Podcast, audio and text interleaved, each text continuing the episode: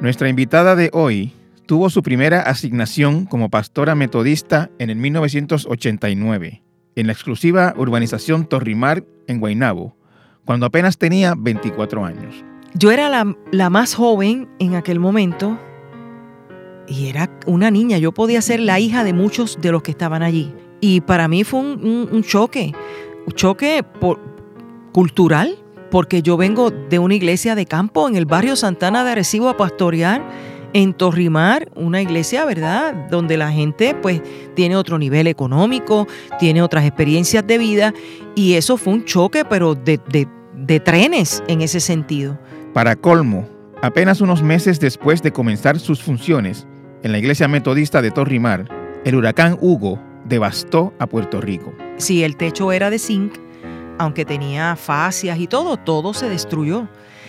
Imagina una persona que nunca había pastoreado, que tenga que manejar ese tipo de proceso, que no lo había vivido nunca tampoco. Fueron ambas experiencias duras que pusieron a prueba la voluntad de la joven pastora para la misión que se había autoimpuesto desde que, sin haber salido de la adolescencia, se decidió a convertirse en reverenda y que la llevó a donde ninguna otra pastora metodista había llegado antes en Puerto Rico.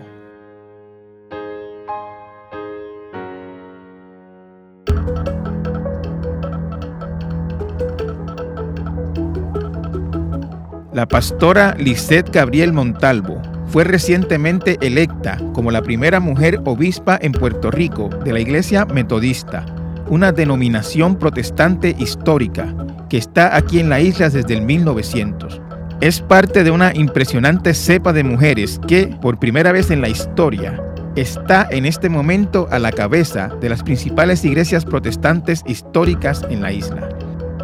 En esta charla, conversamos con la pastora sobre sus orígenes en el barrio Santana de Arecibo, su llegada al metodismo, la oposición de su familia a que se convirtiera en pastora, los retos que enfrentará como obispa de esta denominación y sus posturas ante los candentes debates entre religión y Estado en los que lleva muchos años sumida la sociedad puertorriqueña.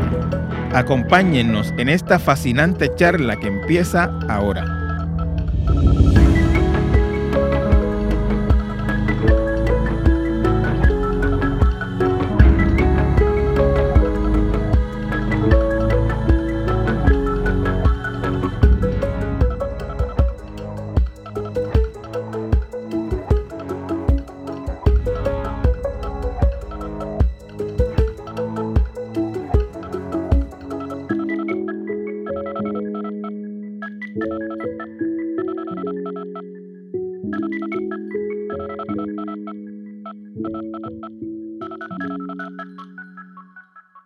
Con nosotros hoy la reverenda Lisette Gabriel, que es la recién electa obispa de la Iglesia Metodista de Puerto Rico. Entiendo que usted es la primera mujer obispa de la Iglesia Metodista, reverenda. De la Iglesia Metodista de Puerto Rico. Eh, sí, soy la primera mujer. Después de 30 años de autonomía que nosotros tenemos, he sido la primera en honrarme con ser electa recientemente. ¿Qué, significa autonomía? ¿Qué, quiere decir?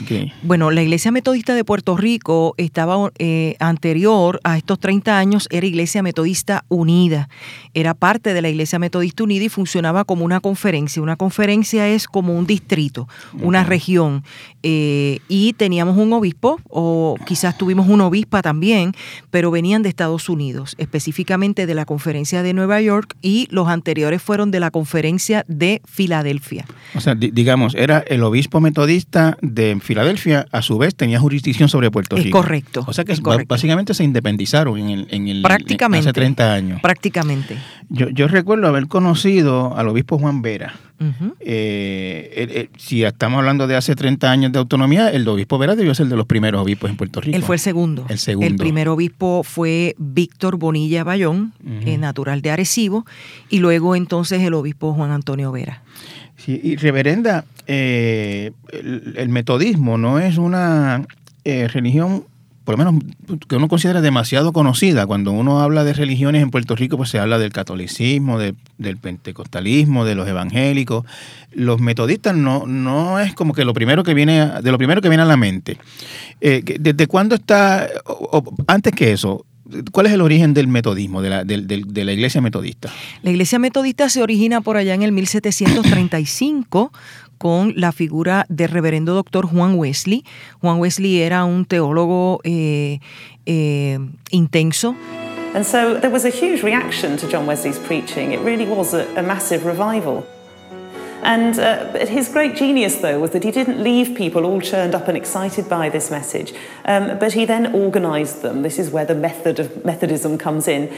Um, organised them into small groups, into societies, and then smaller groups of classes, and then again into bands, which was an even smaller group, uh, where people could explore this faith, work out what it meant for their lives, um, change their lives as a result of it, because they could trust the people that they were, meeting with and, and talking with.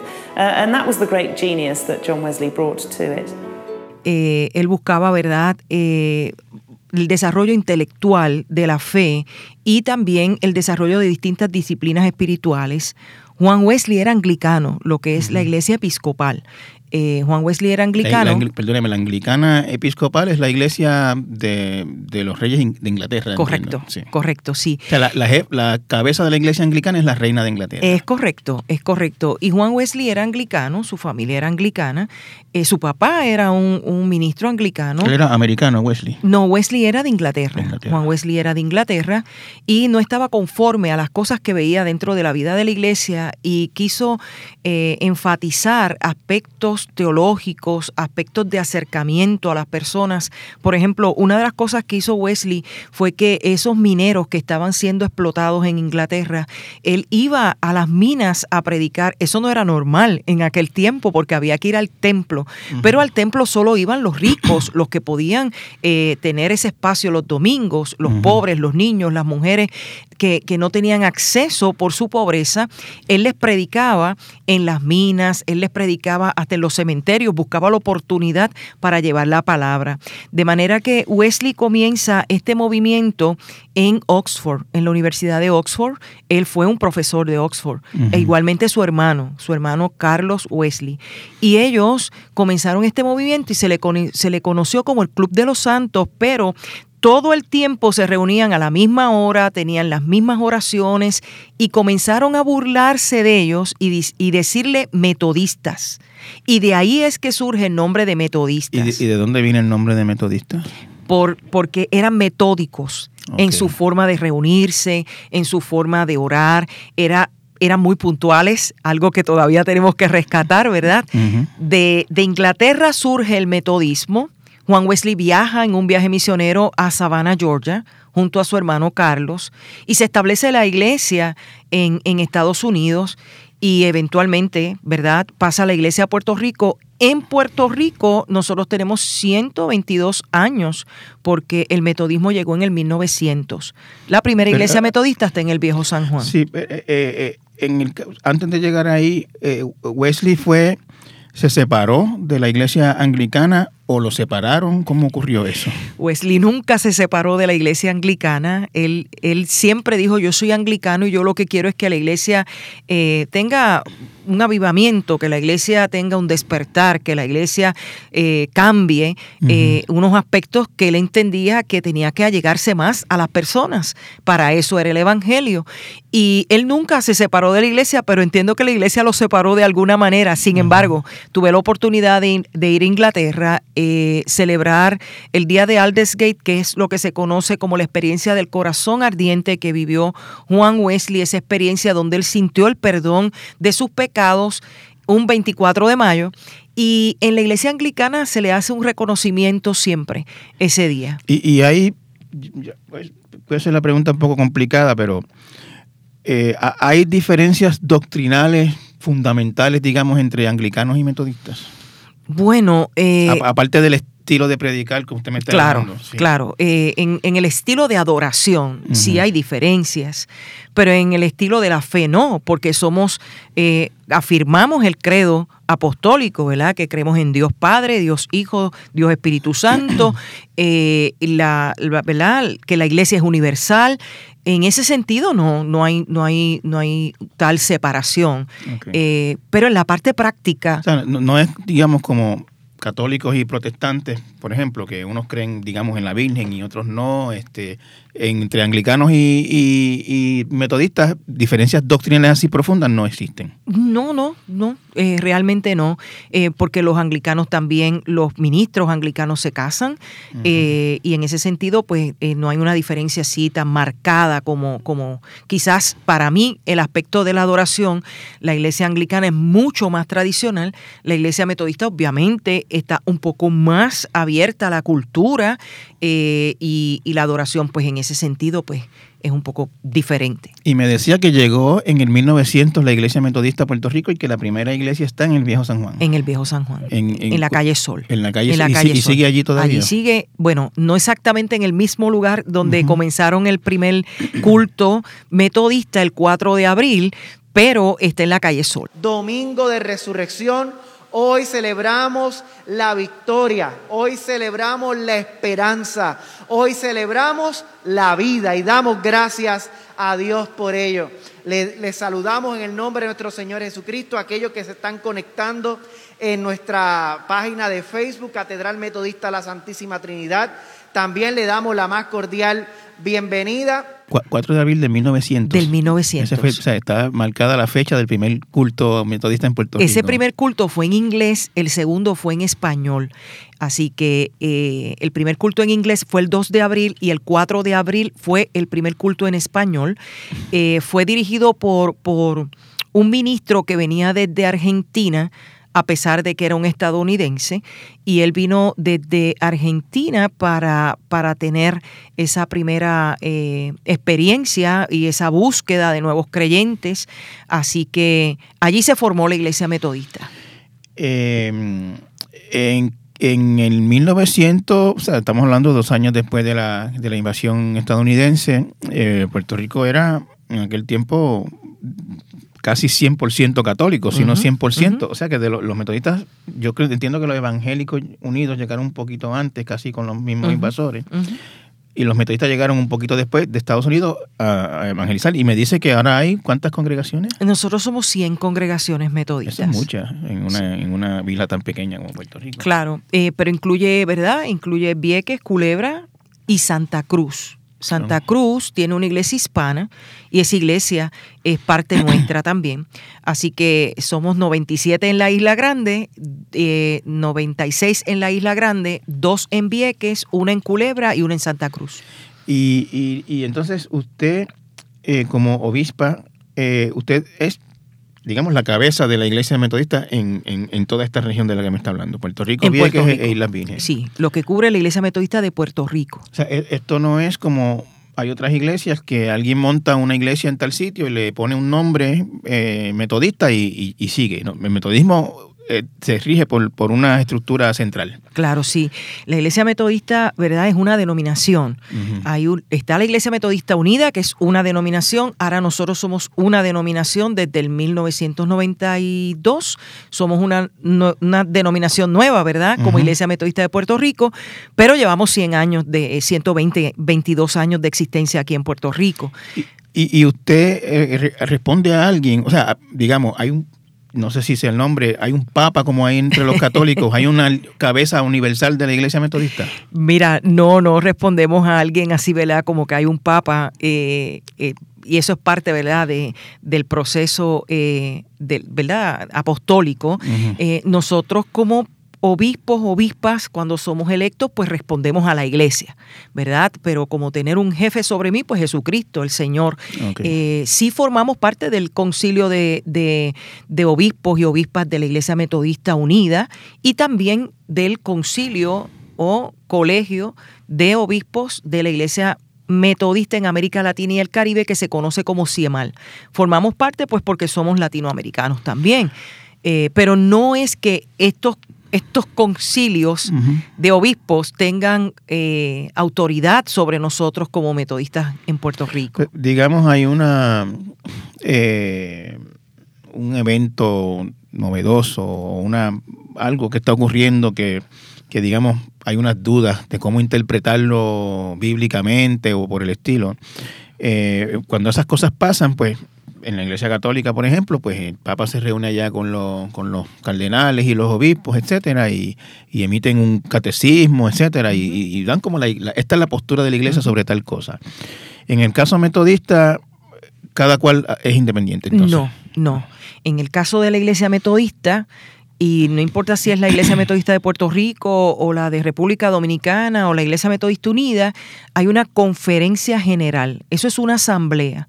Se lleva a la asamblea, se discute en asamblea y lo que la asamblea apruebe es lo que la iglesia aprueba finalmente. Y finalmente la voz del obispo o de la obispa electo es la voz de la asamblea temas teológicos, en aspectos de interpretación. Eh, como obispa yo no puedo decir lo que yo quiera y decir que eso, eso es adjudicado a la iglesia. No, no, la iglesia toma una postura y nosotros nos mantenemos en esa postura para, para, eh, para evitar eso mismo. Y, supongo que como en todas las iglesias habrá eh, facciones, ¿no? O, gente que se ha separado por no estar de acuerdo con esto, con lo otro. Eso, eso, eso, pasa así. Ciertamente en nuestra iglesia metodista de Puerto Rico eh, puede ser que alguien sea un poco más conservador en el pensamiento, alguien que sea un poco más liberal, como todo. Eh, pero llegamos, llegamos, ¿verdad?, a ese punto donde podemos todos converger y respetar lo que el otro está diciendo, pero al tomar la decisión, pues la decisión de la mayoría es la que prevalece en el, en el, en el aspecto que, se esté tratando. Pastora, ¿cómo llega usted a la iglesia metodista? ¿Usted nació metodista? ¿En el camino encontró esa fe? Cuéntame. Mira, eh, yo llego a la iglesia metodista en mi adolescencia, a los 15, por ahí 15 años. Mi abuela era metodista, pero mi familia era católica, eh, pero no practicante. Así que más o menos como a los 15 años yo llego a la iglesia metodista y comienzo allá en el barrio Santana de Arecibo. No me puedo desprender de mis raíces. Ahí me formé como creyente, ahí crecí, ahí recibí el llamado del Señor y comencé esa búsqueda. Yo soy enfermera de profesión, pero en al mismo tiempo que estaba preparándome en mi profesión de enfermería, comencé a sentir el llamado del Señor. Yo quería estudiar medicina éramos pobres, era difícil, ¿verdad? Alcanzar una meta como esa, eh, que no era imposible, porque lo hubiésemos luchado de la misma manera, pero comenzó también al mismo tiempo ese llamado en mi corazón para ser pastora y comencé en el Seminario Evangélico de Puerto Rico, a la edad de 21 años comencé a estudiar en el seminario y comencé a pastorear a los 24 años de edad. Sí, y, a los 15 años eh, fue, digamos, la primera religión que usted practicó o me dice que su familia era católica, no practicante. O sea, antes de los 15 años no era no iba a la iglesia, digamos. Sí, mira, eh, mis vecinas, mi madrina me llevaba a la iglesia católica, pero no era como algo consistente en mi vida y me gustaba. Pero cuando tú eres menor de edad, pues tú no puedes ir solo porque pues necesitas quien te lleve. La iglesia no quedaba justamente al lado de la casa, ¿verdad? Así que eh, siempre en Semana Santa mi madrina procuraba, ¿verdad?, que fuéramos a la iglesia, pero realmente mi familia nuclear no practicaba la fe. Así que es a los 15 años que yo llego a la iglesia pues mira, quieres, si quieres llamarlo por el amor y el interés, lo pueden decir, pero yo llego porque se había formado un equipo de voleibol. Ah, y nos encantaba el deporte, a mi hermana y a mí. Y llegamos porque el pastor, que era Juan Antonio Vera, en aquel momento era el pastor, él nos invitó a formar parte del equipo sin ser parte de la iglesia, pero sí íbamos a representar la iglesia. Y lo único que nos dijo fue, pueden venir, buscar el uniforme un domingo, es lo único que les pido. Y lo demás, pues pueden seguir participando. Sabio al fin, ¿verdad? no, no, eh, no, no, digamos, vamos a ponerlo de esta manera, es probable que si el, obispo Juan Vera, eh, a quien conozco, lo conocí mucho durante la, campaña contra la Marina en Vieques, una persona excepcional, eh, le dice, pueden ser del, equipo, pero para ser el equipo tienen que venir a la iglesia. A lo mejor Ahí yo creo que nos hubiese, nos hubiese perdido porque éramos como ah. siete u ocho jóvenes que no éramos parte de la iglesia y nos recibieron.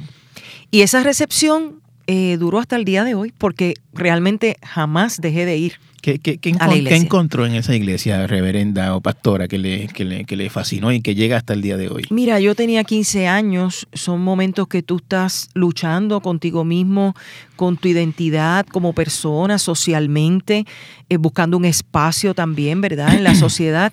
Y encontré aceptación, aceptación hacia, hacia mí, hacia mi hermana, hacia nuestra familia, eh, llenar vacíos al interior de mi vida. Tuve un encuentro con el Señor genuino que marcó mi vida y desde ese momento en adelante no fue instantáneo tampoco. Pasaron un par de años y entonces tuve mi encuentro con el Eh, Señor. eh, Estaba, se puede decir, estaba en esa edad, eh, digamos, lo que se puede conocer como malos pasos o, o- o- o algo así. Mm, No exactamente, no exactamente, pero no tenía dirección, no tenía eh, rumbo. Eh, y, y- y a mí me parece que ese fue la clave para, para encontrarme a mí misma, para tener un rumbo, para aceptar eh, una profesión en mi vida, porque eh, obviamente, ¿verdad? No lo he dicho, pero a los 15 años, yo entré a la universidad a los 16 años. Entonces, no sabía ni qué iba a estudiar a los 15 años. Y Yo creo que hasta la iglesia me ayudó en ese sentido a enfocarme. No que me dieran una dirección y me dijeran, tú tienes que estudiar esto, no. A enfocarme, a sentirme persona, a sentir que yo podía estar a cargo de un grupo, a sentir que yo podía, eh, ¿verdad?, dirigir, liderar. Y eso, eso me, me, me, me ayudó en mi proceso personal y en mi proceso social también. Eh, y, y enfermería, pastora, ¿qué, qué, qué- qué le llamó la atención de la enfermería? Mira. Bueno, primero me dijo que su deseo hubiese sido estudiar medicina, pero, pero por, por cuestiones económicas o, o de posibilidades, pues se decidió por la enfermería. Claro, tenía 15 años. Eh, el sueño de mi mamá siempre fue estudiar enfermería, pero su familia era demasiado pobre para poder aspirar a eso. Y yo creo que escucharla siempre fue como, pues vamos a estudiar esto para que mami se sienta bien. Claro, yo tenía 15 años, no, no tenía como una definición real de lo que yo quería. Eh, y por eso fue que lo, lo estudié.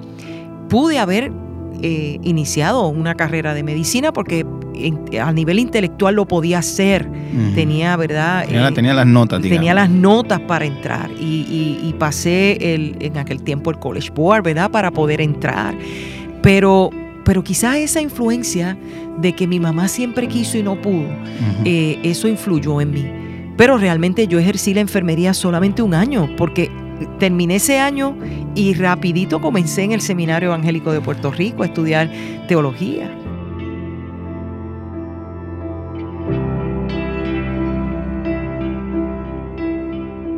Luego de la pausa, ¿qué llevó a Lisette Gabriel Montalvo a interesarse en ser pastora metodista? No se retire.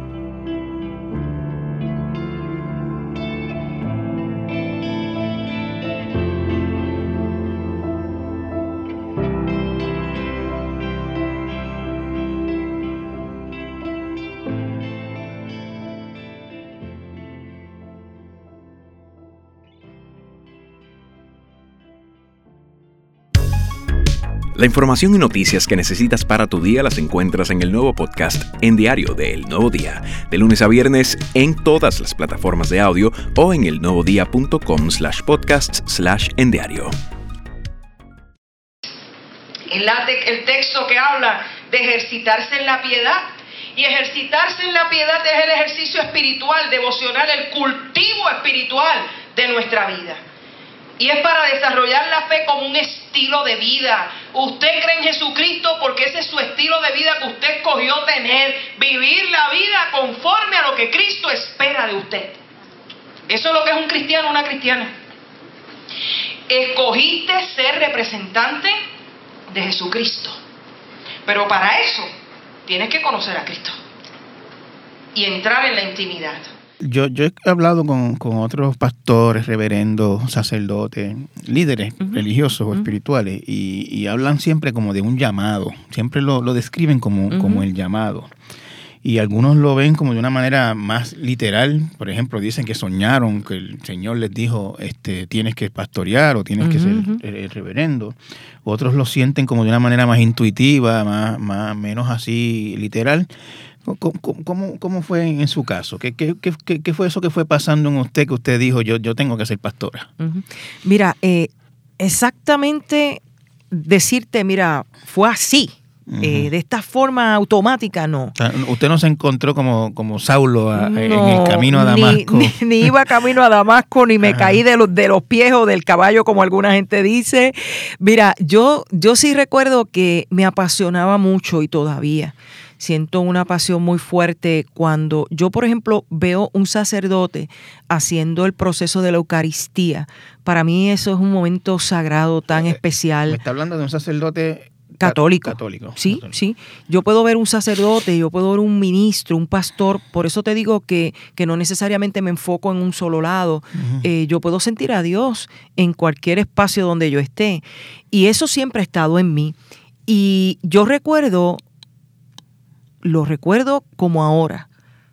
Un Viernes Santo estábamos en la iglesia y estaba el culto de las siete palabras, lo que para alguna persona pudiera ser algo aburrido porque es extenso, porque... Y mientras pasaba el proceso, yo, yo, yo me sentía diferente, ¿verdad? Eh, al interior de mi vida y, yo estaba llorando mucho porque yo decía, yo quiero hacer algo más, yo quiero hacer algo más. Estaba llorando cuando escuchaba y, eso fue allá en Arecibo. Sí, allí en, en, la capillita donde estaba la iglesia, en el barrio Santana de Arecibo, pero yo no dije nada, yo solamente cuando terminó la predicación eh, hicieron el llamado para las personas que quisieran oración, yo tampoco me levanté, yo me quedé en el mismo lugar y cuando terminó todo estaba ayudando al pastor a cerrar el templo. Pues porque siempre hay gente que ayuda, ¿verdad? Y colabora. Y yo estaba cerrando el templo. Tendría 17, 18 años. 17 años. 17 años. 16, 17 años. Eso fue en ese tiempo. Y yo le dije, pastor, yo sentí algo diferente. Y, yo quiero compartir. Está hablando de Juan Vera. De Juan Vera, que fue mi pastor. Y yo le dije, yo sentí algo diferente y, y, yo quiero compartirle que yo siento que como que Dios me está llamando también a pastorear. Pero yo pienso que estoy mal porque yo nunca había visto una mujer pastora. Siempre eran varones, ¿verdad? Y yo creo que eso... paréntesis, ¿en la iglesia metodista siempre los ha habido o hubo un cambio en algún momento? No, la primera pastora metodista fue ordenada aquí en Puerto Rico y fue la primera mujer ordenada en todo Puerto Rico de cualquier denominación. Fue la reverenda Julita Torres y fue ordenada en el 1957. Pero yo no la conocía, ella era del área sur, yo, yo estoy en el norte y, y, sí había visto una mujer pastora, una persona mayor, y yo decía, bueno, pues eso es para personas mayores, no van a aceptar una joven que sea, ¿verdad? Pastora.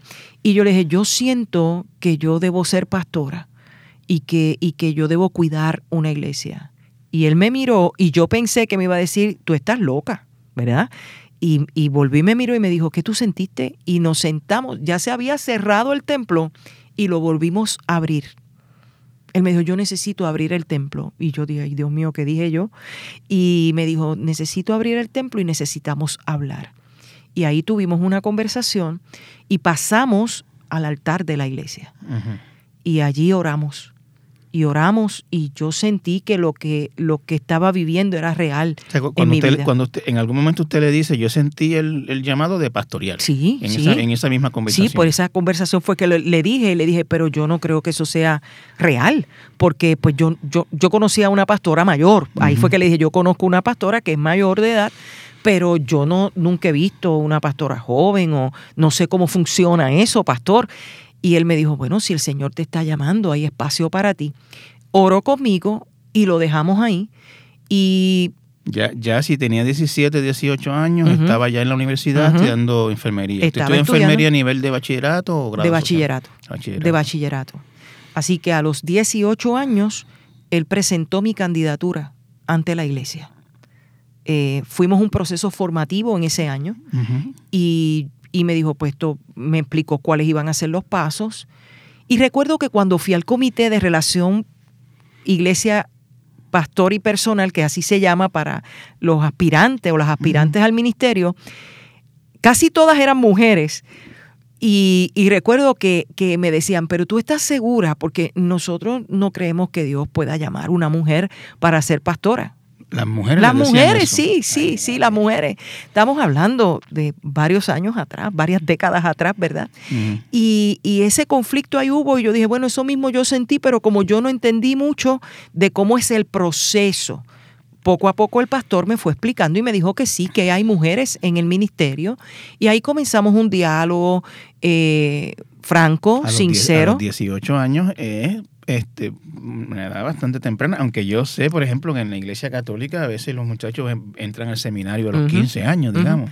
Pero yo no entré de inmediato al seminario, yo estaba todavía estudiando y, y empecé el proceso de la candidatura que empieza dentro de la iglesia local y ahí entonces el pastor se encarga, ¿verdad?, de darte un proceso de acompañamiento para que tú de verdad puedas decir sí, es hacia el ministerio pastoral o es hacia las misiones o es hacia la predicación únicamente, que tú puedas tener ese proceso de discernimiento y lo tuvimos.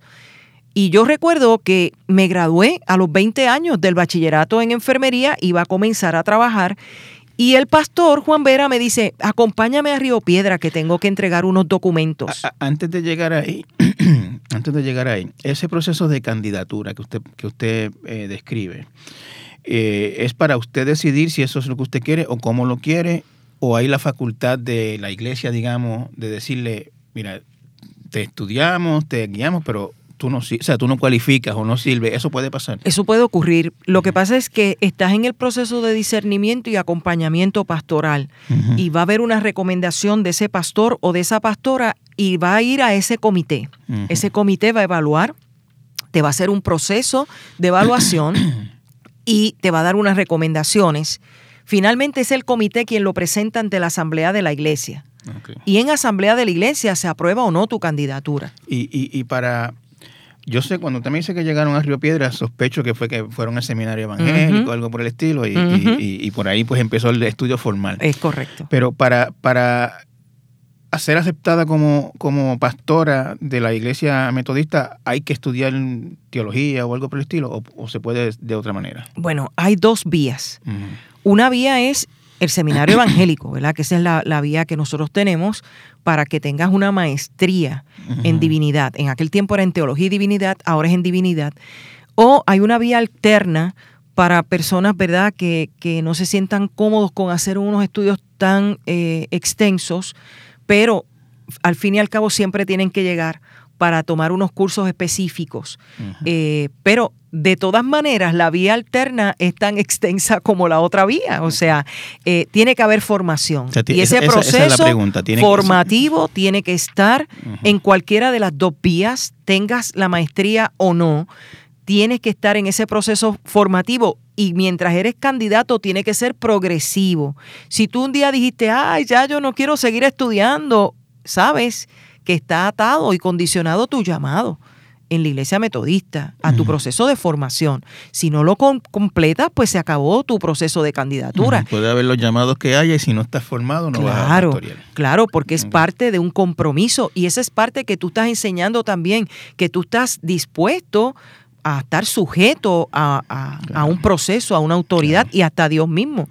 Eh, así que yo estudié en el seminario. O sea, usted me contaba que el, que el reverendo Juan Vera la invitó a Río Piedras a alguna gestión que tenía que hacer y ¿qué en la iglesia, en las oficinas de la iglesia metodista que están justamente al lado del seminario evangélico. todavía están ahí. Todavía están ahí. Sí. Y me lleva y me dice, quédate aquí que te van a dar una orientación.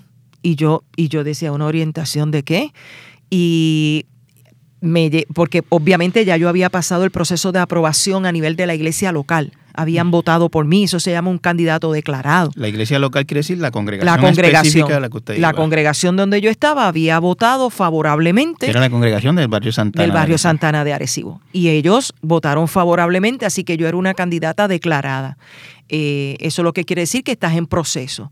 Certificada es cuando ya te van a dar una iglesia para que tú la puedas atender aun cuando no hayas terminado Sí. de estudiar. Pastora, a- a- rapidito, antes de llegar ahí, cuando usted empieza ese proceso, ese camino hacia, hacia convertirse en una pastora metodista. En su familia, ¿cuál fue la, actitud? que, que, que, no eran, hasta donde llegamos en el relato, no eran metodistas. Ni, ni hasta donde hemos estado tampoco todavía eran metodistas. Okay, Mira, su eh, mamá y su papá, por ejemplo. Eso fue un proceso bien difícil para mí. ¿Así? ¿Ah, porque yo soy la hija menor. Eh, ¿Cuántos son? Somos cuatro. Cuatro. Eh, dos varones, mi hermana y yo mi, hermano mayor es hijo de mi papá, no es hijo de mi mamá, pero es mi hermano y, él ya estaba en Estados Unidos haciendo su vida con su esposa. Eh, mi otro hermano es agrónomo y trabajaba hasta el otro día, ¿verdad? En, ese, en ese aspecto. Y mi hermana es maestra, maestra de profesión. Así que todos se habían encaminado y estaban trabajando en sus respectivas profesiones. Cuando yo digo en mi casa, que todavía no tengo 21 años de edad, ¿verdad?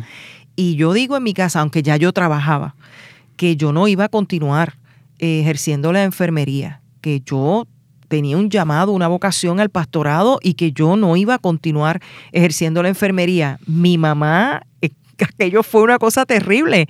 Mi mamá dejó de hablarme. ¿En serio? Mi mamá dejó de hablarme por un año porque ella no entendía, no entendía qué era, qué era eso que yo estaba diciendo. Obviamente mi mamá no conocía el ambiente, ¿verdad? De lo que es estar en la iglesia, de lo que es tener una relación con Dios estrecha. Y yo dije, bueno, pues eh, esa ha sido la decisión que yo voy a tomar. Eso tiene que haber sido duro. Duro, para, mí fue demasiado duro. Que la mamá no le hable a uno es una cosa bien fuerte. Demasiado duro. Mi mamá decía, nosotros votamos el dinero en ti porque pues este, como pudimos, te hicimos una profesional y ahora tú quieres abandonar lo que hicimos por ti para ir a otra cosa que tú no sabes cómo eso va a funcionar. Y yo le decía, bueno, mami, es que tú no lo puedes entender, pero esta es mi relación con Dios y esto es lo que yo quiero. De lo que a usted no le gusta, usted no se llena, pero usted debe deleitarse en la palabra y le debe gustar y requete gustar y llenarse de eso. Sí, señor. Porque esa va a ser la transformación de su vida más poderosa más poderosa. La conversión no se da una sola vez. La conversión es algo que viene todos los días a nuestra vida. No diga, no, yo me convertí en el 1985, eso fue una experiencia que, mire, yo caí patas arriba, me quité un abanico, caí. No. La conversión ocurre todos los días. ¿Cuántas veces usted ha leído la misma escritura, pero hay un día en particular que eso lo tocó y usted empieza a llorar y usted no sabe qué le está pasando? Se llama conversión. Se llama conversión. Y, y su mamá, usted me había dicho que era católica, pero no practicante. No practicante. y mi papá también. Iban a la iglesia, qué sé yo, a los bautismos, cosas así. Eh, yo creo que llevaban muchos años sin ir a ninguna iglesia. Eh, yo lo no, no, eran personas religiosas. No, no, no, para nada. Yo creo que la última vez que yo recuerdo que mi mamá y mi papá habían ido en ese tiempo a la iglesia, yo quizás tendría cinco años. Eh, nunca los vi participar y yo dije, bueno, Señor, si esto es tuyo, tiene que haber aquí algo con ellos porque si no, esto va a ser bien difícil para mí. ¿Y, su papá? ¿Cuál fue la, actitud de su papá? Eh, eh, ¿Sus papás vivían juntos? Sí, mis ah. papás, hasta que mi mamá falleció en el 2019, 65 años de matrimonio. mi papá me dijo, mira, tú puedes hacer lo que tú quieras, pero trata de que tu mamá no se sienta mal. y yo dije, papi, esto es más fuerte que yo, lo que yo siento al interior de mi vida, es donde yo me siento realizada, donde siento pasión y vocación, y yo creo que uno tiene que estar donde siente pasión y vocación. Y papi lo único que me decía, pero es que los pastores no ganan mucho, mija, tú no vas a poder eh, subsistir. Y, y yo le dije, yo te voy a demostrar a ti que esto es lo que a mí me apasiona. Eh, y tú lo vas a ver. Eh, el tiempo me va a dar a mí la razón. Así que pasaron ocho años desde ese momento hasta que mis padres tuvieron una experiencia espiritual. Ocho años. Ocho años tuvieron una experiencia espiritual. Pero usted me dijo que la que la, el silencio de su mamá, el no hablar, le duró un año. Duró un año. Al año volvieron a hablar, pero ella sin aprobar todavía. Sí, no lo aprobaba, pero por lo menos se dio cuenta de que esa... Yo siempre le seguía hablando. Siempre le seguí pidiendo la bendición, siempre le seguía hablando. Y ahí cambió. Pero mi hermana, que continuó entonces en la iglesia en, en Arecibo, eh, los invitaba, los invitaba, ellos nunca iban, nunca iban un buen día mi hermana los invitó y fueron. Y tuvieron una experiencia de conversión los dos el mismo día. El, el mismo día. El mismo día los dos. Ya siendo, si tenían hijas adultas, pues ya siendo personas mayores de más de 50. O, es correcto, es correcto. Y yo recuerdo esa experiencia porque fue un mes antes de mi ordenación en la iglesia. O sea que, o sea, usted, eso fue ocho años después, y usted me está hablando de un mes antes de su ordenación, esa preparación fue larga, entonces, esa preparación es larga. Sí, sí. Y, y ahí ellos tuvieron su proceso y desde ese momento en adelante permanecieron en la iglesia hasta el día de hoy mi papá y mi mamá hasta el último momento de, de aliento. Eh, así que yo llevo ya 33 años como ministro, como pastora, metodista. Eh, eh, estábamos en la parte que llegó al seminario evangélico y, el obispo, el, ex, el antiguo obispo Juan Vera le, dice, ven aquí que te van a dar una orientación, usted como que, ¿orientación de qué? Y entonces ahí es que le explican qué. Me explicaron cómo era el funcionamiento del seminario, qué necesitaba, cuáles eran los requisitos. Yo le dije, bueno, viendo esto, yo puedo comenzar el próximo año. Porque yo, ¿verdad? Acababa de graduarme, eh, sí estaba trabajando y les dije que yo comenzaba el próximo año. Y el próximo año yo, yo fui al seminario, me matriculé y a los 21 años de edad comencé mi proceso formativo en el Seminario Evangélico de Puerto Rico a tiempo completo, porque dejé mi trabajo y solamente trabajaba part-time para poder sostenerme. Pero vivía en el seminario, hice mi vida como seminarista completamente eh, en, en mi alma mater, en el seminario evangélico, y de allí salí a pastorear. Eh, me dijo que en algún momento que a los 24 años comencé a pastorear su primera iglesia. Sí, ¿Cuál, fue esa iglesia? ¿Dónde la, iglesia metodista en Torrimar. En Torrimar. Sí. Eh, yo, o sea, no, no es difícil imaginar o visualizar eh, gente mirando raro a una pastora de 24 años, mujer y de 24 años. Eso es una niña prácticamente. Correcto, correcto. ¿Cómo fue esa experiencia? Eso fue una experiencia terrible. Pues vamos a verlo de otra manera. Eh, siente que, o sea, perdió en algún momento, al, principio, digamos, gente dejó de ir, se mudó de iglesia o algo por el estilo. No, no, no, no, no, no. Yo creo que, mira, eh, yendo atrás esos 33 años, porque 24, ¿no? Sí, tengo 57, acabados de cumplir. Yo era la, más joven en aquel momento y era una niña. Yo podía ser la hija de muchos de los que estaban allí. Por supuesto. Entonces, esa barrera, eh, ¿verdad? Eh, Rapidito, el, el, pastor al que sustituía, o la pastora, era una persona mayor, de mucho tiempo en ese sitio, eran unos zapatos a la misma vez difíciles de llenar por otras razones. Es correcto, porque el pastor eh, estaba haciendo ya su grado doctoral, era una persona madura, tenía familia eh, había pastoreado creo que ya tres iglesias anteriormente. Entonces llegó yo, esta niña, que apenas, yo todavía no tenía una ordenación en ese momento. Sí tenía una asignación del obispo, ¿verdad? Pero no tenía una ordenación. Y para mí fue un choque, choque cultural, porque yo vengo de una iglesia de campo en el barrio Santana de Arecibo a pastorear en Torrimar, una iglesia, ¿verdad?, donde la gente pues tiene otro nivel económico, tiene otras experiencias de vida, y eso fue un choque, pero de, de, trenes en ese sentido. Pero ahí yo, yo siempre digo, pobrecitos ellos, ¿verdad? Que tuvieron que, estar conmigo al principio porque yo no tenía todas las herramientas, pero, pero fue un tiempo formativo. ¿Cuánto tiempo estuve allí? Estuve cuatro años.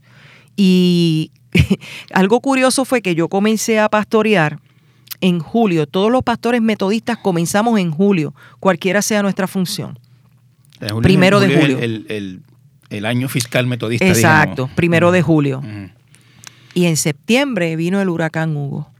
A las 6 de la tarde comenzaremos a sentir los vientos, los cuales impactarán inicialmente la región este y sureste de Puerto Rico. Durante las horas de la noche se extenderán a toda la isla. La situación continuará hasta el lunes por la tarde. Ante esta situación, sumamente grave y peligrosa para todos, es imprescindible que se aceleren urgentemente las medidas de seguridad para protegernos. O sea que estamos hablando del 89. En esos primeros meses de usted pastoreando por primera vez su propia congregación, el huracán Hugo que, que fue devastador. que fue devastador sí. Y aunque no lo crean, ese templo se destruyó completo. Porque destruyó, el techo, sí, el techo era de zinc, aunque tenía fascias y todo, todo se destruyó. Ok. Imagina una persona que nunca había pastoreado, que tenga que manejar ese tipo de procesos, que no lo había vivido nunca tampoco. Eh, fue difícil, pero no fue imposible. Y, y levantamos el templo. Y cuando terminamos de levantarlo, a los cuatro años me cambiaron de iglesia. Pues, pues, puede decir, eh, pastora, que, que se ganó esa congregación, digamos, al cuando salió de allí. Sí. Ya esas dudas de la niña de 24 años, mujer, etcétera, Sí. podemos decir que me habían desaparecido, digamos. Sí, sí, porque maduré muy rápido eh, y así lo siento y así lo viví y le agradezco a esa iglesia que me ayudaran. Eh, muchos hermanos me ayudaron para en mi proceso y, y hubo aceptación, claro. Cuando yo llegué la primera vez, hubo un hermano de la iglesia que me dijo, vente nena, siéntate aquí. Eso para mí fue terrible. Porque dentro de mí yo era una, ni- una joven, ¿verdad? Pero yo era la pastora. Entonces, ese tipo de, de retos, de desafíos, cómo lo enfrentamos, eh, cómo, cómo lo dialogamos, ¿verdad? Cómo sin ofender eh, yo te pongo en tu sitio. Eh, y eso hice. Eso hice. ¿Cómo Le dije, ¿qué le dijo? Mire, eh, mire hermano, yo, ¿verdad? No lo conozco a usted y ciertamente yo pudiera ser su hija por la edad que yo tengo, pero yo soy su pastora. Así que yo le voy a agradecer a usted que me diga pastora y no nena ni niña. ¿y cómo lo tomó la persona? Parece que entendió. Ah, sí.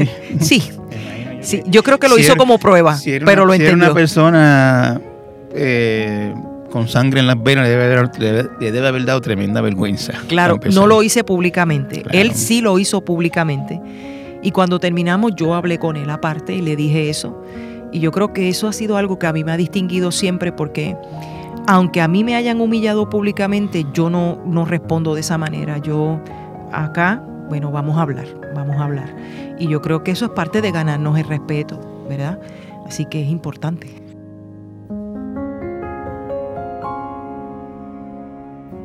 A la vuelta de la pausa, la pastora nos habla de su elección como la primera mujer obispa metodista en Puerto Rico y de su postura ante los esfuerzos para restringir el derecho al aborto y los derechos de la comunidad LGBTQ.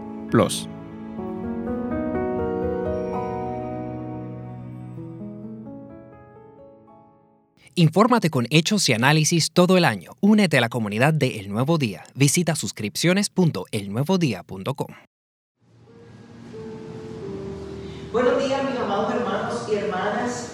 Que el Señor le bendiga rica y abundantemente. Este es el día que ha hecho el Señor para que le alabemos y le glorifiquemos. Hoy es un día maravilloso, de una gran noticia. Nuestro Señor vive y reina. Aleluya. Qué alegría saber que el Señor vivo está. Pastora, eh, en el- del 89 eh, hasta ahora, pues hacen 33 años, 34 años, Vamos, tre- 33 por ahí. Yo soy muy malo en números, pero este, pero estar sacando ese estimado bien, 33. Ujú. Eh, y llegó a obispa de la iglesia. ¿En qué momento eh, alguien le dijo o usted le pasó por la mente, eso es una candidatura que se presenta o alguien la escoge? ¿Cómo, cómo, cómo se llega a obispa? Mira, es un proceso de que abre la iglesia. Ahora es cada seis años, ¿verdad? Ahora de un tiempo para acá, antes era cada cuatro, lo cambiamos a cada seis. Eh, cada seis años, cuando termina el, el mandato de un obispo, eh, se hace el proceso de elección episcopal y se va en preparación y obviamente hay unos requisitos. De edad tiene que ser mayor de 40 años, de haber tenido nombramiento en la iglesia eh, por un tiempo también, conocer la iglesia, eh, tener una preparación eh, en términos no solamente de la preparación que es como requisito para, para ordenación, tiene que estar ordenado. Hay una serie de requisitos. ¿Usted siempre ha ejercido en Puerto Rico? ¿Nunca ha pastoreado fuera? Bueno, habrá hecho visitas, supongo, o algo así, pero no, nunca ha estado asignada fuera de Puerto Rico. No, yo siempre he pastoreado en Puerto Rico, aunque hace 10 años yo ocupé la posición de presidir el, concilio de iglesias metodistas evangélicas de América Latina y el Caribe, que nunca antes lo había presidido una mujer y nunca antes lo había presidido alguien que no fuera obispo, porque yo no era obispo. Pero sí fui electa para eso y lo presidí por cinco años y estoy terminando la vicepresidencia.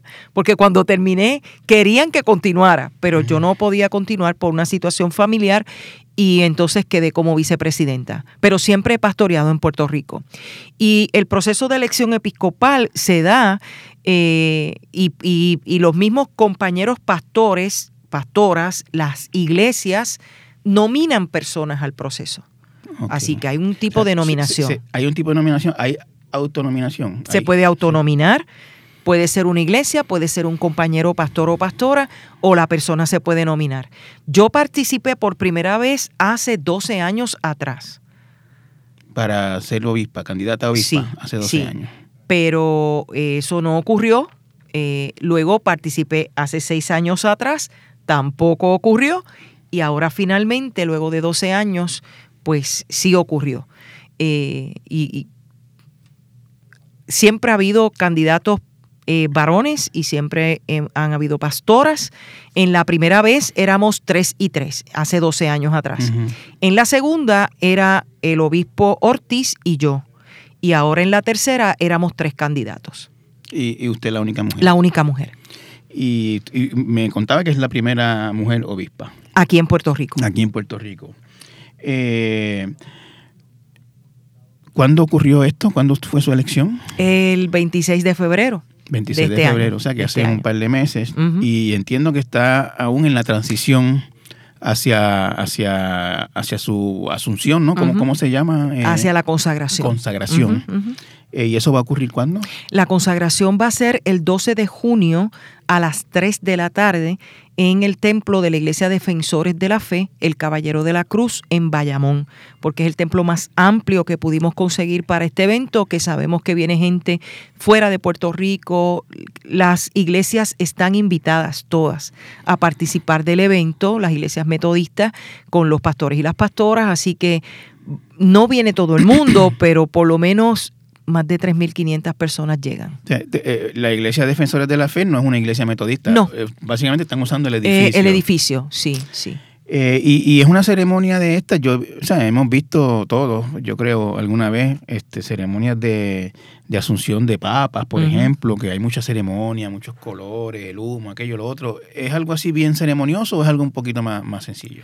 Bueno, sigue siendo un acto, ¿verdad? Un acto de consagración en, un ambiente cúltico. Es un culto de consagración donde, pues, pues, cuando se hace el, procesional, pues van a entrar todos los elementos, ¿verdad? De, de, ese procesional, incluyendo que entra todos los obispos que han estado anteriormente, obispos invitados, y al final de ese procesional, pues entra la persona que ha de ser consagrada y el obispo actual es la persona que está al final de la, de la, de la fila para entrar en términos de, elementos y símbolos que se entregan, sí, hay una simbología, eh, hasta que finalmente se consagra, se coloca la estola episcopal, la cruz pectoral, el, báculo, que es, ¿verdad?, eh, como ese bastón pastoral. Todo esto es una simbología que se va entregando y se va asumiendo en, el momento, ¿verdad?, de la consagración. y me imagino que está, digamos, emocionada pensando en ese momento o nerviosa? ¿Cómo, cómo está ante la cercanía de ese momento? Las dos cosas, las dos cosas. ¿Por qué? Porque pues es un evento eh, esperado en la vida de la iglesia. Hay una figura importante en mi vida que no está, que es mi mamá, eh, que a pesar de ese encuentro cercano del tercer tipo que tuvimos, luego ella poco a poco fue viendo los dones y las capacidades y siempre me decía, tú, tú puedes llegar a ser obispa de la iglesia. eh, tú lo vas a lograr, algún día tú lo vas a lograr. Y no está en este momento. Así que hay una mezcla de muchas emociones. Eh, es la primera vez, todos los ojos están puestos sobre mí, la expectativa, ¿verdad? Pero siempre manteniendo mi mirada en que yo voy a hacer lo que Dios ha colocado en mi corazón. Y no podemos complacer a todo el mundo. Y esta es la iglesia, la iglesia para servir. A, a eso fue que el Señor nos llamó. Pastora, ¿y cuál es el desafío que tiene la iglesia metodista? ¿Cuál es su, ese reto que usted asume cuando asume la, el obispado? ¿Qué es lo que usted quiere hacer con la iglesia metodista que no ha hecho hasta ahora o, qué? Bueno, primero que en medio de esta pandemia hemos perdido mucha gente. Hemos perdido gente porque ha fallecido, hemos perdido gente porque se ha ido de Puerto Rico, hemos perdido gente eh, porque ya no llegan a los templos. Y eso no solamente lo tiene la iglesia metodista, sino todas las denominaciones están pasando por esto. Así que a mí me parece que el reto mayor primero es la evangelización, una nueva manera de evangelizar. El evangelio tiene que llegar. La gente tiene que saber del amor de Dios.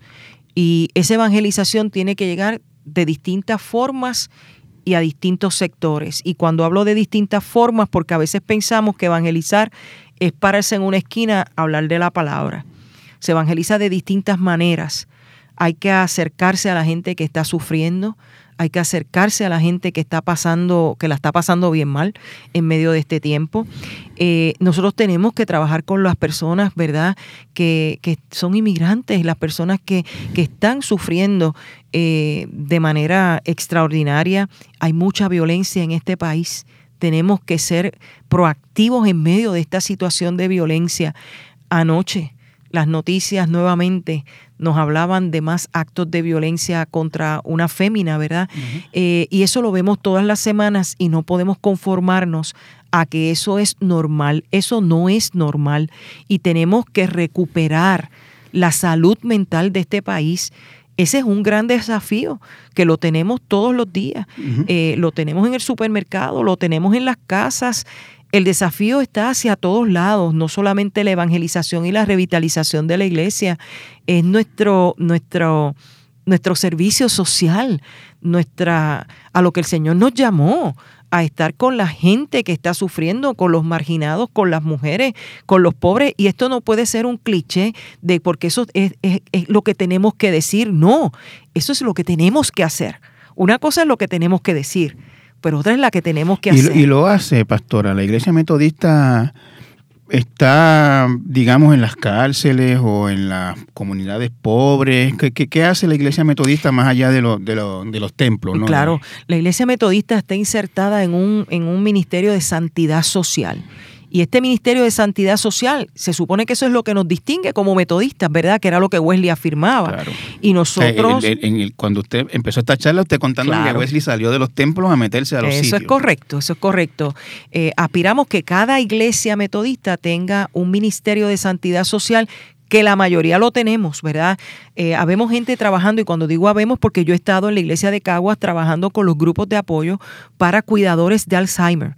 Eh, eso de forma voluntaria, ¿verdad? Y eso es algo que drena, es algo que, que es muy necesario porque el Alzheimer es la pandemia del siglo eh, que ha estado abiertamente en todo, en todo su apogeo. Eso, me llevó mi papá, por ejemplo. Y, fui, y fui cuidador de mi papá un tiempo por eso. Pues mi tesis doctoral yo la hice para, para los cuidadores y cuidadoras de Alzheimer, cómo un proceso de cuidado pastoral puede ayudar en, en afrontar el agotamiento que experimenta un cuidador de una persona con Alzheimer, pero ese es otro tema que pudiéramos hablar. Eh, yo creo que debe haber un, un, grupo de apoyo para cuidadores. Tenemos 100, 100 templos. Yo creo que debe haber 100 grupos de apoyo alrededor de la isla, porque en toda la isla hay personas ah, ah, con, demencia. ¿Hay metodistas o templo metodista en todos los municipios? No, no, no. Porque, por ejemplo, Arecibo tiene como unos 13 templos. Okay. Eh, que también tiene que ver con el proceso histórico de cómo la isla fue dividida para, para que, pero sí hemos ido en avanzada, ¿verdad? En algunos lugares, así que tiene que haber un Ministerio de Santidad Social, eh, estamos alimentando personas, tenemos un proyecto hermoso que se llama La Mesa Extendida de Jesús en el barrio obrero en Santurce. Allí está la pastora Nil Camarrero. Eh, trabajando con la gente pobre, con los migrantes, eh, dando comidas calientes en la mañana y en la tarde desde antes del huracán María. Está este ministerio eh, ayudando con ropa, ayudando las personas que vienen indocumentadas, los haitianos, los dominicanos, y hay gente trabajando con las personas que tienen, eh, ¿verdad? Con las personas sin techo. Eh, tenemos diversidad de ministerios eh, que están siendo alcanzados a través de la iglesia metodista con alimentos, con compras, con ropas, con vales de alimentos, con, con muchas cosas para suplir muchas necesidades, ¿verdad? Que nuestro pueblo está adoleciendo.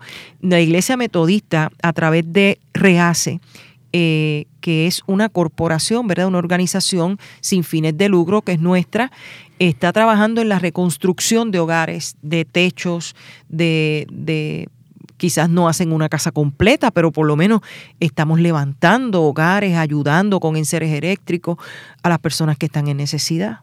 Me conozco, conozco ese proyecto, es muy bueno. Eh, eh, pastora, ¿cuántos metodistas hay en Puerto Rico aproximadamente? Pues mira, ahora tendríamos que ver después de estos eventos, ¿verdad? Porque no tuvimos asamblea en el año 20, en el 21 tuvimos, pero era lo del 20, entonces eh, tenemos que ver, pero aproximadamente éramos 11 mil, 11 mil a 12 mil. Realmente el número pues tendremos que, que evaluarlo, ¿verdad? En el proceso pero estamos abiertos a eso también. Careos intensos caracterizaron el primer día de vista pública sobre el proyecto que prohibiría las terapias de conversión que se encuentra bajo análisis del Senado. Luego de una avalancha de críticas por diversos sectores, el proyecto del Senado 693 no bajó a votación el lunes y se atenderá en vistas públicas que se celebrarán el 26, 29 y 30 de abril. Buenos días, nos encontramos con César Vázquez de Puerto Rico con la familia, una de las organizaciones que está en esta manifestación en contra, primero de la perspectiva de género, de educación de perspectiva de género en las escuelas y además asuntos que tienen que ver con educación por parte de la iglesia y educación en el hogar. pastora, en Puerto Rico, como en otros sitios, pues se están dando lo que en Estados Unidos llaman las batallas culturales o guerras culturales. Eh, pues que es esta tensión que hay entre Estado e Iglesia en temas como el aborto, los derechos de la comunidad LGBT. Eh, yo no, no, no, no recuerdo, puede que esté equivocado, eh, o, las voces más sonoras en ese debate son otras, que no, no es la iglesia metodista.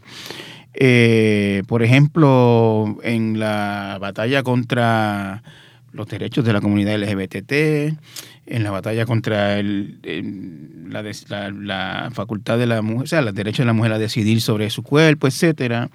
¿Cómo, la Iglesia Metodista eh, se enfrenta a, este asunto, entre esta, esta tensión entre fe y Estado, entre los, entre los religiosos y lo secular? ¿Cómo ustedes manejan eso? Bueno, nosotros tenemos nuestros principios sociales para trabajar el tema del aborto o de la comunidad LGBT. Eh, nosotros tenemos nuestros principios sociales donde la vida va por encima de cualquier cosa. Eh, la vida es sagrada. La vida la da Dios, la quita Dios.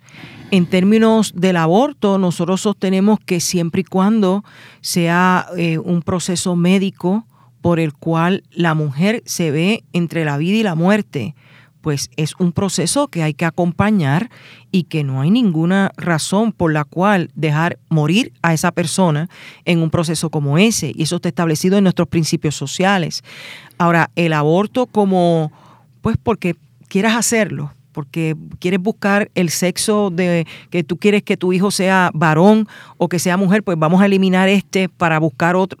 Eso no. Sí, pero eh, hay, Hay, hay, abortos, o sea, muchos de los abortos, por ejemplo, y la gente se sorprende, por ejemplo, al saber que muchos abortos son los practican mujeres casadas con su pareja, que sencillamente pues tuvieran quedaron embarazadas por una tercera vez, digamos, y, no quiere, o una primera vez y todavía no están listos, no lo consideran.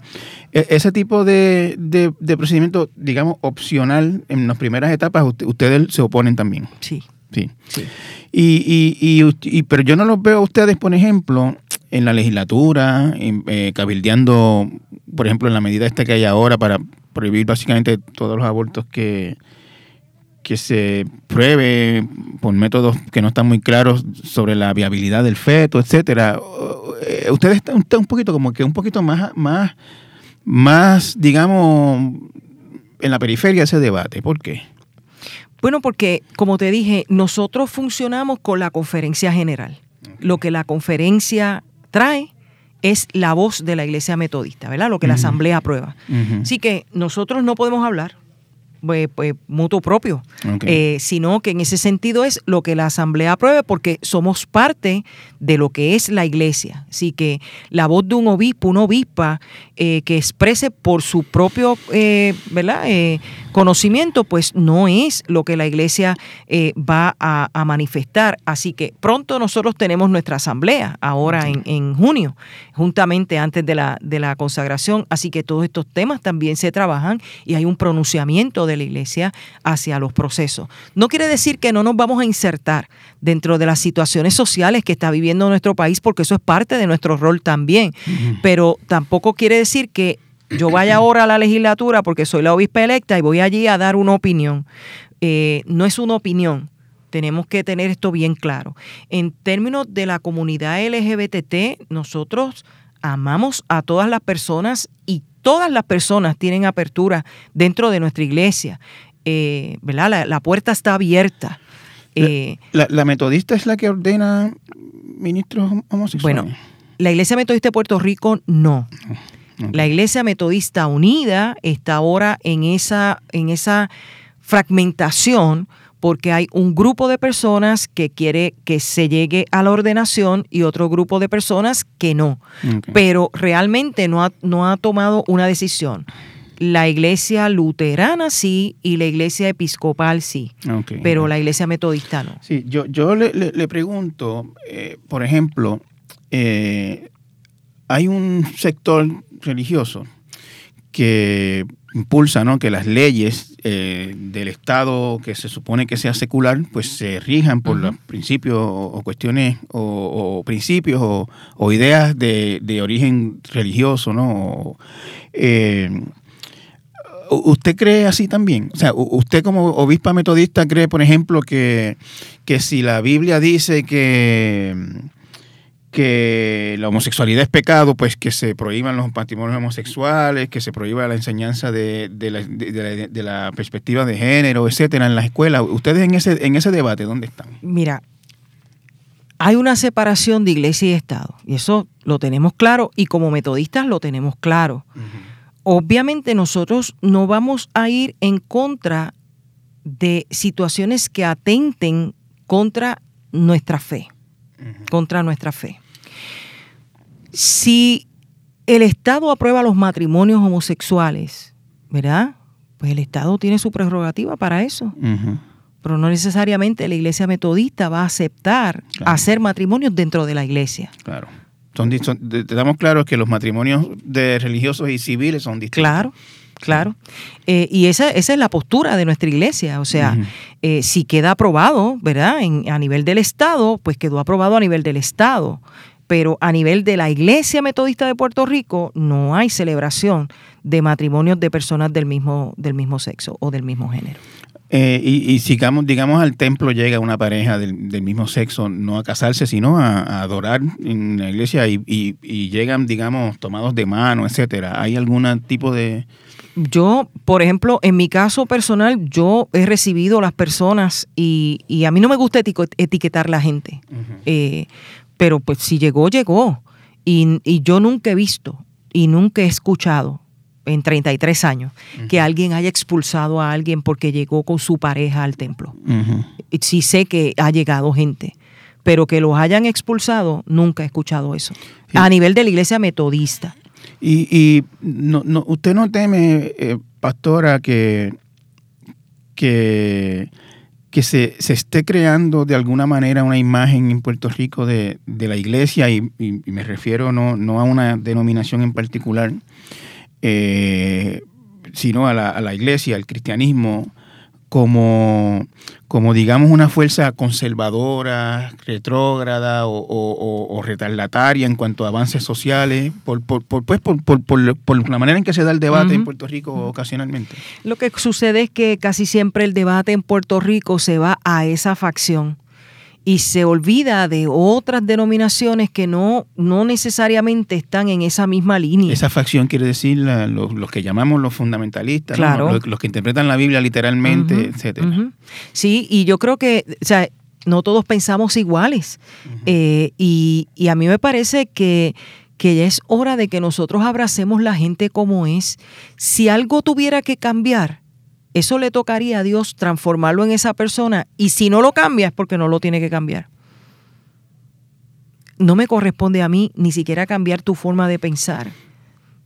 Eso, eso, es una postura muy, muy inusual de parte de, de, de, lo que escuchamos en el debate público de líderes religiosos, porque básicamente lo que, lo que se oye por ejemplo, en cuanto a los homosexuales, que, que, eso es una aberración, una abominación, que la persona puede cambiar si quiere, que las terapias de conversión, etcétera. Usted ha dicho que si Dios no lo cambia es que no hay que cambiarlo. Nosotros no creemos en las terapias de conversión y lo hemos eso sí lo hemos dicho como metodista y el, yo estoy segura que el obispo Ortiz escribió un documento sobre eso eh, y lo hemos afirmado. No hay razón por la cual nosotros tengamos que someter a una persona a un maltrato como ese. O sea, ustedes como le, le estoy preguntando aquí como obispa, ¿usted cree que la homosexualidad es, es elegida, es una conducta elegida o es que o, es, es, la naturaleza de, de, la persona homosexual? Es que cada caso hay que, hay que verlo en su, en su propia perspectiva. O sea, yo soy una persona, soy una profesional de la salud. Yo estudié consejería. Eh, mira, yo no, yo no puedo decirte una persona escogió ser homosexual. No lo sé, porque yo no estoy en la mente de esa persona, pero tampoco puedo decirte, una persona eh, no nació así. Yo no estaba ahí en su proceso formativo. Hemos visto y hemos eh, leído estudios acerca de gente, ¿verdad? Y esto está por probarse, ¿verdad? Y yo creo que tenemos que ver las cosas en su justa perspectiva. Eh, que dicen, hay estudios científicos que prueban que hay personas que tienen una tendencia a nacer homosexual. Eh, y yo, yo no estoy hablando algo que no, no, no lo hayamos leído, ¿verdad? Este, así que, pero ¿quién soy yo para juzgar a una persona? Porque de la misma manera que se juzga a los homosexuales, habría que juzgar también a los heterosexuales en distintas otras conductas. Por supuesto. Entonces, tenemos que establecer que, todo ser humano es digno, todo ser humano es digno y que no nos corresponde a nosotros hacer juicio sobre las personas. A lo que fuimos llamados fue a amarnos unos a otros, tal cual somos. Yo he recibido gente homosexual en mi iglesia y los hemos abrazado en el tiempo que se podía abrazar, ¿verdad? Porque ahora no podemos abrazar. Claro, pero, no, es por, no, es por, ser homosexual que ahora no se puede abrazar. Exactamente. Y los hemos abrazado y han estado con nosotros y se han, y se han ido a otro lugar. No porque fueron rechazados, sino porque vinieron, visitaron, se sintieron bien, siguieron a otro lugar. Yo no creo, ¿verdad?, que tengamos que estar estableciendo fincas esta iglesia es para homosexuales, esta es para heterosexuales. ¿Y dónde está el compartir, el convivir? Eh, pero esa es mi opinión.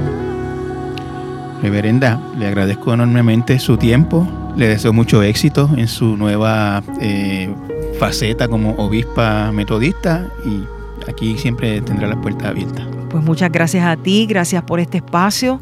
Para mí ha sido un privilegio, un honor estar aquí contigo esperando pues que sea de mucha bendición siempre y cuando me necesite pues también estoy a tus órdenes. Igual acá.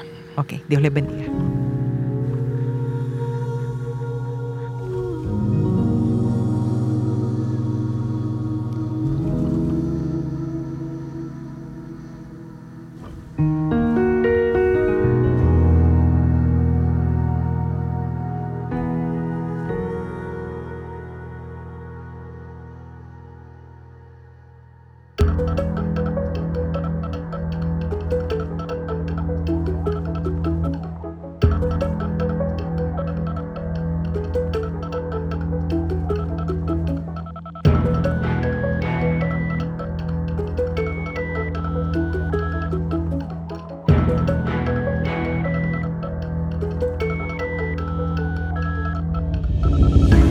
Cotay Entrevista es una producción de Jeffar Media.